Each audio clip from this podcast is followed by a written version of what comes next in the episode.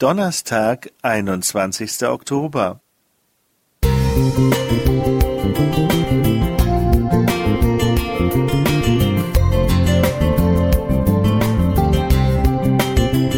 Ein kleiner Lichtblick für den Tag.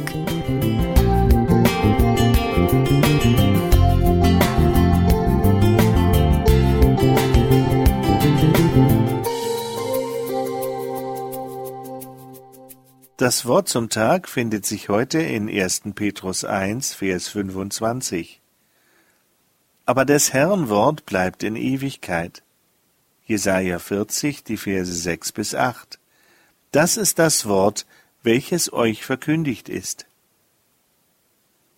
Wenn ältere Menschen aus ihrem Leben erzählen, dann fällt immer wieder der Satz, früher war es ganz anders als heute.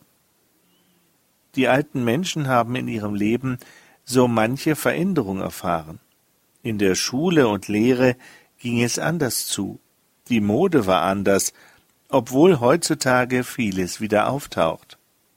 Und dann der Straßenverkehr. Ich kenne noch Pferdefuhrwerke, die Stangeneis brachten. Das waren große Eisblöcke, da es noch keine Kühlschränke gab. Die Technik hat unser Dasein neu gestaltet und das Leben in unserem Land tiefgreifend umgeformt. Vieles hat sich verändert. Nie zuvor haben Menschen bei uns so viele Freiheiten genossen wie heute. Nie zuvor standen uns so viele Türen offen wie heute, besonders für junge Menschen. Aber wir wachsen heute immer isolierter auf. Wenn Großeltern zurück und junge Menschen vorausschauen, dann taucht die Frage auf, was bleibt beständig in einem Menschenleben, was bewährt sich durch alle Veränderungen? Vielleicht denkst du bei dem Wort Beständigkeit an Felsen oder an alte Bauwerke, an Verlässlichkeit und Stabilität. Ich glaube, dass wir alle eine Sehnsucht nach beständigen Dingen haben, nach einem gewissen Maß an Sicherheit. Doch der Wandel bringt auch so manch zerstörerischen Einfluss mit sich, und so scheint es, als wäre nichts für ewig. Oder doch? Wenn wir einen Blick in die Bibel werfen, lesen wir, auch wenn alles einmal aufhört, Glaube, Hoffnung und Liebe nicht. Diese drei werden immer bleiben.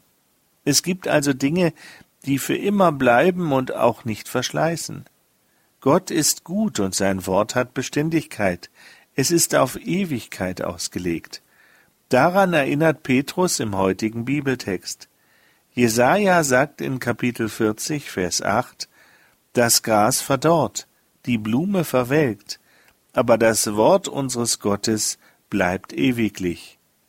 Was wahrhaft echt ist, das bleibt. Es ist unvergänglich. In der Beziehung zu Gott, dem Ewigen, finden wir den Halt, den wir brauchen.